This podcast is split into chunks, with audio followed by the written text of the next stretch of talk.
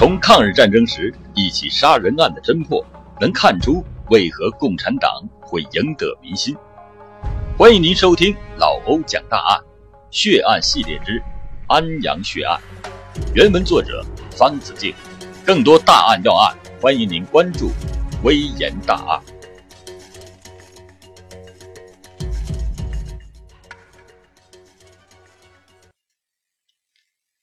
最近。不忘初心，方得始终。这句话刷屏了。原话是刚刚火起来不久，然而其中蕴含的精神却是源远流长。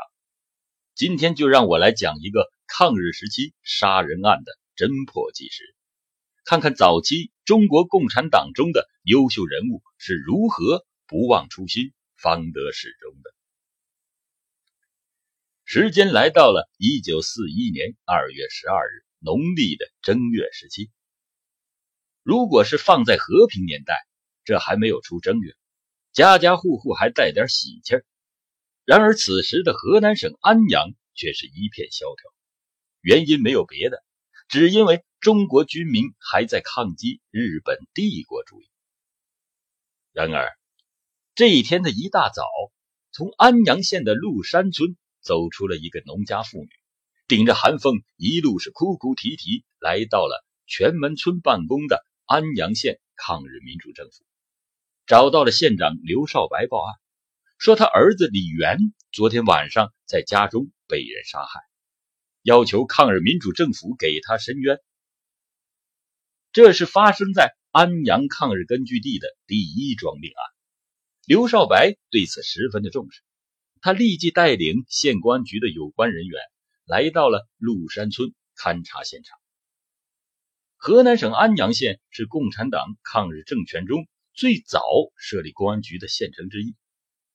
自1940年起，县公安局就开始承担辖区内案件的侦破工作。但是命案这还是第一次。现场就在李元的家中，李元穿着睡觉时候的衣裳，面对着大门，仰面躺在地上。身下是一滩黑血，经过公安人员检验，李元的心口有一处枪伤，是被人用枪近距离击中身亡的。经过走访李元的邻居刘少白等人了解到，在昨晚半夜时分，有人来到李元家叫门，不久之后就听到了一声枪响。此时正值兵荒马乱的时候，邻居也不敢起床查看，直到了第二天一早。李元的母亲前来看李元，才发现儿子已经在屋里被人枪杀了。据村里的群众反映，李元是个老实本分的农民，既不爱与人争斗，又无仇人。要说唯一有什么不足，那就是他老婆蛾子生性放荡，常与一些不三不四的人来往。李元的母亲和村里的群众都认为是蛾子。勾结奸夫将李元杀害的，刘少白也觉得蛾子非常可疑，于是就将他拘捕审查。这一见面，刘少白发现蛾子长得并不漂亮，但却是非常的喜欢卖弄风骚，走路也是高昂着头。这样的女人绝对不容易对付。他被捕之后，居然没有丝毫的害怕，而对李元的死也毫不难过，这更加重了他身上的嫌疑。刘少白问他是谁打死了李元，他刚开始啊还支支吾吾推说不知道，经过反复的审问，他才说是去年的腊月间，俺们村的青年牛犊子曾经和我商量要害死李元，我没答应，想必这事儿是他干的。那他为什么要害死你丈夫？是因为啊过去他跟我是相好，想害死李元，跟我做长久夫妻。但是刘少白并不太相信他的口供，但经过多次的审问，蛾子始终坚称是牛犊子杀死了李元。于是刘少白就派公安人员到鹿山村抓捕牛犊子。然而令人惊讶的是，就在李元被杀的第二天一早，牛犊子就去了山西收皮货去了。这样一看来，蛾子的口供属实，牛犊子明显是杀人后畏罪潜逃。公安局不能离开安阳抓人，只好责令牛犊子家人迅速的将其召回受审。可谁料到，二十天之后，牛犊子从山西返回，亲自到抗日民主政府申诉，说李元不是他杀的，蛾子是血口喷人，请政府明察。这个意外的变化让刘少白有些措手不及。他认真的分析认为，如果牛犊子真的是杀人凶手，现在是战乱时期，逃犯非常的难以追捕。他既然已经逃走了，那么他为什么又冒着生命危险跑回来自投罗网呢？但要说他不是杀人凶手，蛾子为什么要一口咬定是他杀死了李元？看起来此案有些蹊跷。并不是想象的那么简单。刘少白通过细审牛犊子，从他的口中得知，过去牛犊子确实与蛾子有不正当的男女关系。但是呢，去年腊月他就结了婚，夫妻的关系呢非常好，便不再与蛾子来往。为此，蛾子居然醋意大发，还曾经找过牛犊子纠缠，但遭到了他严词的拒绝。现在看来，蛾子。之所以咬定自己是凶手，便是因为这事儿。为了慎重起见，刘少白又深入到鹿山村进一步审查了解。了解到牛犊子年前结了婚，他的媳妇呢比蛾子年轻俊秀，夫妻感情很好，几个月来从来没有拌过嘴。况且呢，牛犊子家里家境贫寒，刚刚娶了媳妇，要养家糊口已经很困难了，哪有闲钱去与蛾子鬼混？村里群众都说牛犊子与李元呐无冤无仇，不会因为一个已经掰了的情人而杀人。那么，杀害李元的真正凶手到底是谁呢？在刘少白看来，这个事儿蛾子心里是最清楚，所以他和县公安局的人员对蛾子多次的审讯，但蛾子口供不变，死死咬定杀人凶手就是牛犊子。这让案情毫无进展。眼见着案件没有突破，刘少白就和县公安局的两名领导设了一个局。这天夜里，刘少白亲自提审蛾子和牛犊子。两名公安局的领导在门外偷听。刘少白屋里点了个油灯，将蛾子、牛犊子叫来审问，让他们二人当面对质。审问中，刘少白有意的偏袒蛾子。借此观察二人的反应。牛犊子只是一再坚持说李元不是他杀的，也没跟蛾子说过要害死李元，但蛾子却一口咬定是牛犊子要杀死李元，跟他做长久夫妻。牛犊子是拙嘴笨腮，辩不过他，只好干生气。可就在这时，刘少白的通讯员赶来说县长找他有急事，于是刘少白站起身来出门，故意将油灯弄灭。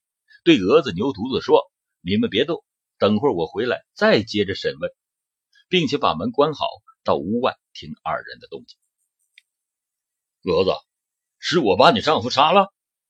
牛犊子打破沉寂，开始发问：“不是你是谁？”蛾子反问道。只听牛犊子深深的叹了一口气，哎了一声，又是一阵沉默。然而，令屋外的人没有想到的是。过了一会儿，蛾子居然得意地吹起了口哨，而牛犊子却只能是叹气。这次审问虽然没有什么突破，但从蛾子吹口哨来分析，他心里是很得意的。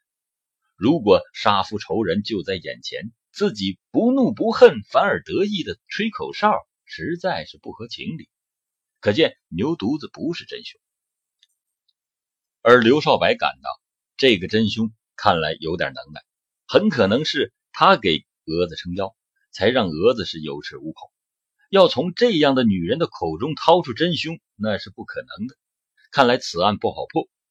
为了勘破此案，刘少白多次深入到群众之中巡查蛛丝马迹，从蛾子接触的人中逐个的分析研究，发现蛾子现在的奸夫高成学很可疑。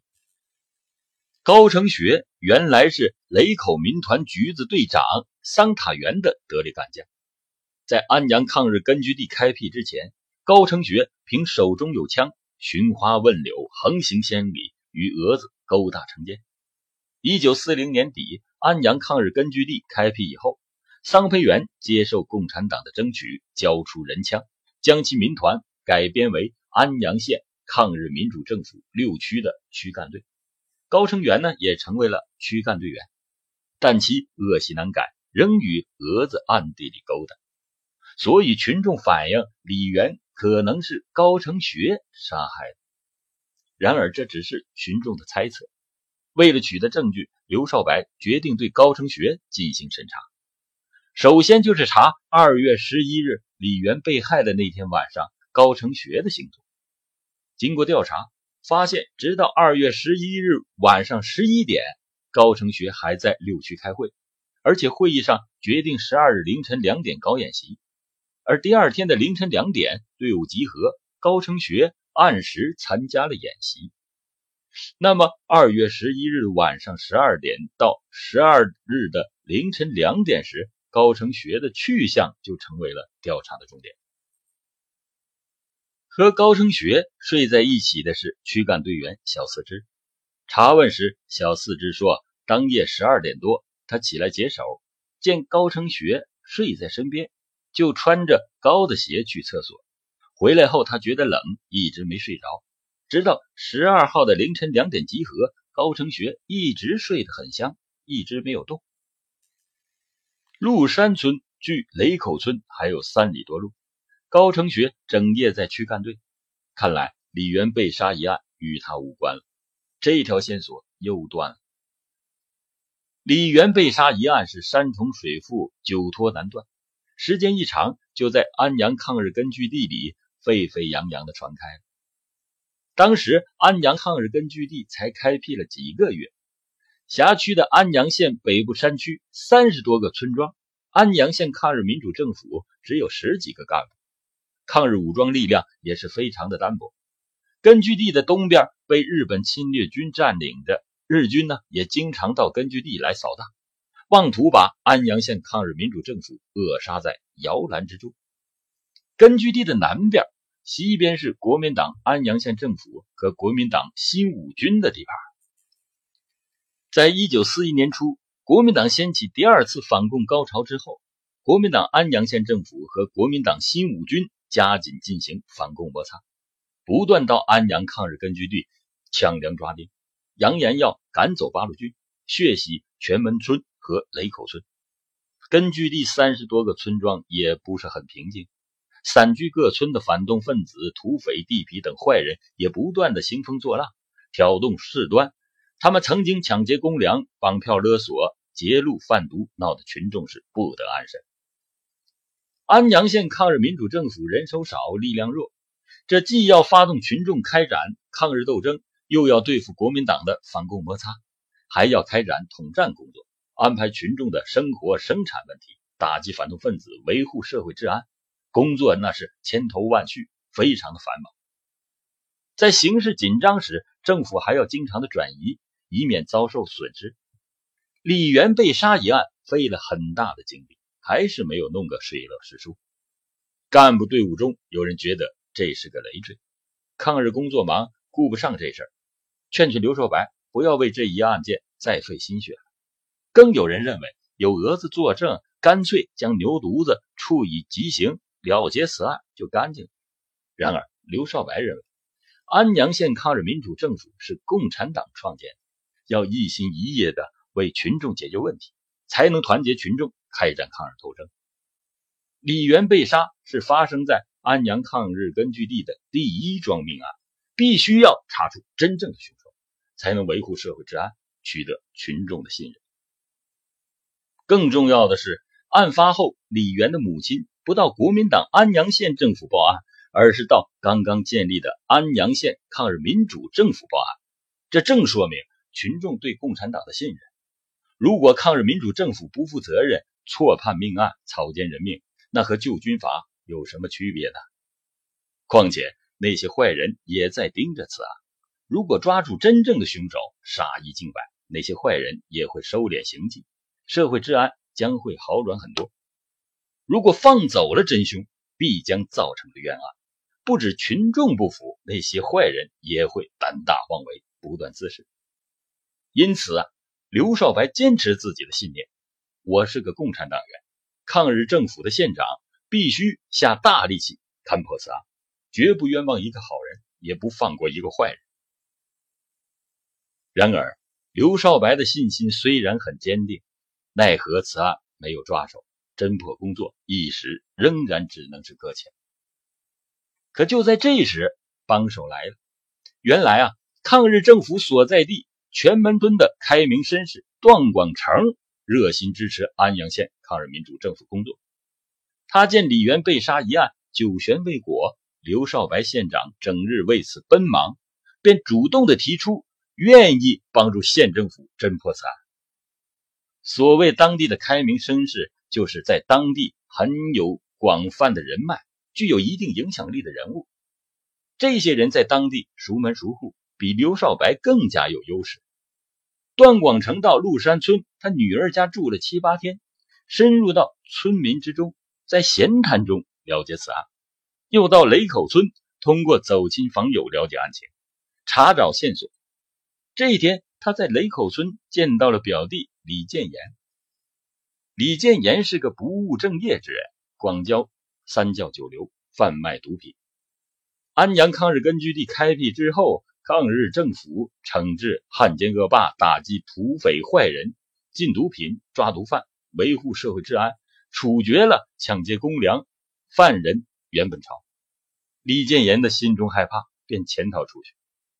风声稍有平息，他又回到了家乡雷口村，但心中啊总是觉得不踏实。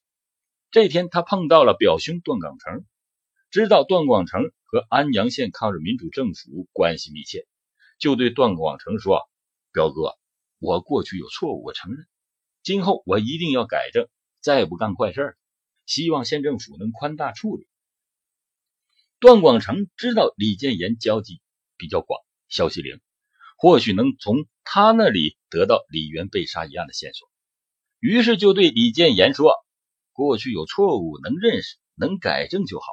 如果你能帮助县政府做工作，有立功表现，那政府一定会宽大处理的。”李建言那是个很机灵的人，他听出来段广成的话外弦外之音，便猜出了八九分。他就说：“表哥。”听说蛾子的丈夫李元被杀一案至今没有破获，这事儿我查问一下，三天的时间我一定把他给弄清楚，也算是我对抗日政府宽大处理的报答。对于李建言的话，段广成是将信将疑，并没有寄予很大的希望。谁知道三天后，李建言果真前来回话，说他已经查问清楚，杀害李元的真凶就是高成学。原来李建言和六区区干队的袁如水素有交情，无话不谈。袁如水也是原民团橘子队员，是个见利忘义的无赖。民团橘子改编为六区区干队以后，高成学、袁如水、小四之等人心中不服，暗中是勾结在一起，沆瀣一气，专干些蝇营狗苟的勾当。而这几个人中，又以高成学最为阴险毒辣。高成学与蛾子明铺夜盖，邻居多有议论，引起了李元的不满，多次指责蛾子不守妇道。蛾子是个好逸恶劳、贪图享乐的女人，她嫁给老实巴交的李元，就窝了一肚子气，早有心将李元除掉，另寻新欢。而今李元还敢数落他，不觉怒火中烧，决意将李元干掉。他找到奸夫高成学，诉说了心事。二人呢就密谋害死李元，定于农历正月十六夜里动。高成学对蛾子说：“案发后，你一口咬定是牛犊子杀死了李元，千万不能松口。他们拿不到证据，对你也奈何不得。即使抓捕了你，你也不要害怕，我会找人给你通风报信儿，设法把你救出来，保你平安无事。”正月十六。也就是公历二月十一这一天，蛾子借故离家出走，留李元一人在家。到了夜底十一点，高成学还在六区参加会议，区干队领导宣布十二凌晨两点要集合进行演习。散会后，高成学带着袁如水、小四肢直奔鹿山村，来到了李元家，有小四肢站岗放哨，高成学叫门。等李元开门之后，袁如水开枪将其打死，然后三个人急速的返回驻地，不耽误第二天凌晨两点的集合演习。高成学认为此事做的是神不知鬼不觉，滴水不漏，只要他们不说，再有耐心的人也难破此案。他对袁如水和小四之说：“这一次你们帮了兄弟的忙，我不会忘记这事儿。先给你们一人做一件细布大衫，日后绝不会亏待你们。”他还说：“这是个掉脑袋的大事，万一事发，咱们谁也躲不过要吃枪子，所以。”谁也不能走漏半点的风声，谁要是说漏了嘴，那就别怪我不客气。凭着高成学的经验，这个案子闹腾一阵子也就算了，再托人说说情，设法疏通疏通，就会烟消云散。谁成想，抗日民主政府和旧政府根本不同，抓住此案就是不放，无法疏通。刘少白县长更是紧追不舍，不徇私情。眼看就要追到高成学的头上，他连忙指使小四肢出来作伪证，说他通宵在队，算是蒙混过去。可亲自动手杀人的袁如水却坐卧不安。高成学是杀人主谋，他是受人指使的杀人凶手，怕事情万一败露，罪恶都算到自己头上，连过去做的一些坏事都抖了出来。总免不了要判死罪，所以他整日的愁眉不展，闷闷不乐。这事儿呢，就被李建言看在了眼里。他知道袁如水心中有事儿，他打了一壶酒，弄了两个小菜，将袁如水请到家里唠家常。他们边喝边谈，几杯下肚，他对袁如水说：“兄弟，我看你这几天闷闷不乐，莫非有啥为难之事？”袁如水长长的唉了一声，连连摇头说：“这事儿不能说，不能说啊！”连喝了几杯，已经是面红耳赤。李建言又给袁如水斟上了几杯，见袁如水已经有几分醉意，就说道：“对，咱们也不是一时半时的交情，你有啥为难的事，不能给我说说？我帮你解解忧愁，你还信不过我？不是我信不过你。”只是啊，这事儿事关重大，我说了，你可别外传呐。袁如水仗着几分酒意，吐露了真言，把高成学如何安排杀死李元之事原原本本的说了出来。最后他说，高成学答应给他们做一件细布大衫，至今还没到手。他为了霸占蛾子，让我去杀人。你说我图的是什么？县政府对这一案子追查的。这么紧，我能不发愁吗？袁如水走了之后，李建言连忙去找段广成，将高成学与蛾子共谋杀害李渊一事原原本本的说了一遍，将小四肢只做伪证，高成学蒙混过关之事也交代的很明白。段广成听后不敢耽搁，马上去向刘少白县长汇报情况。刘少白是如释重负，心中非常的高兴。即刻派人去抓捕案犯高成学、袁如水和小四肢。袁如水从李建言家里出来之后，被凉风一吹，酒醒了大半。回想起跟李建言说的话，不觉吓了一跳，知道自己吐露了真情，这事非同小可。他赶紧找到了高成学、小四肢商量对策。他们知道事情败露，难逃法网，所以也顾不了许多，急急忙忙的畏罪潜逃。当县里人派人去抓捕他们时，高成学逃到了水野敌占区日军的据点，充当汉奸；袁如水、小四肢逃到了游击区。至此，扑朔迷离的李元被杀案真相大白：蛾子勾搭奸夫，杀害亲夫，又嫁祸于人，罪大恶极，民愤极大，判处死刑，立即执行。牛犊子遭人陷害，无罪释放。不久呢，袁如水、小四肢也被捉拿归案。袁如水是杀人的凶手，过去又有许多的罪恶，被判处了死刑。小四肢只参与了杀人，又做假证，但他能老实的交代，认罪态度较好，于是给了宽大处理。后来张学也被从敌占区抓了回来，就地正法。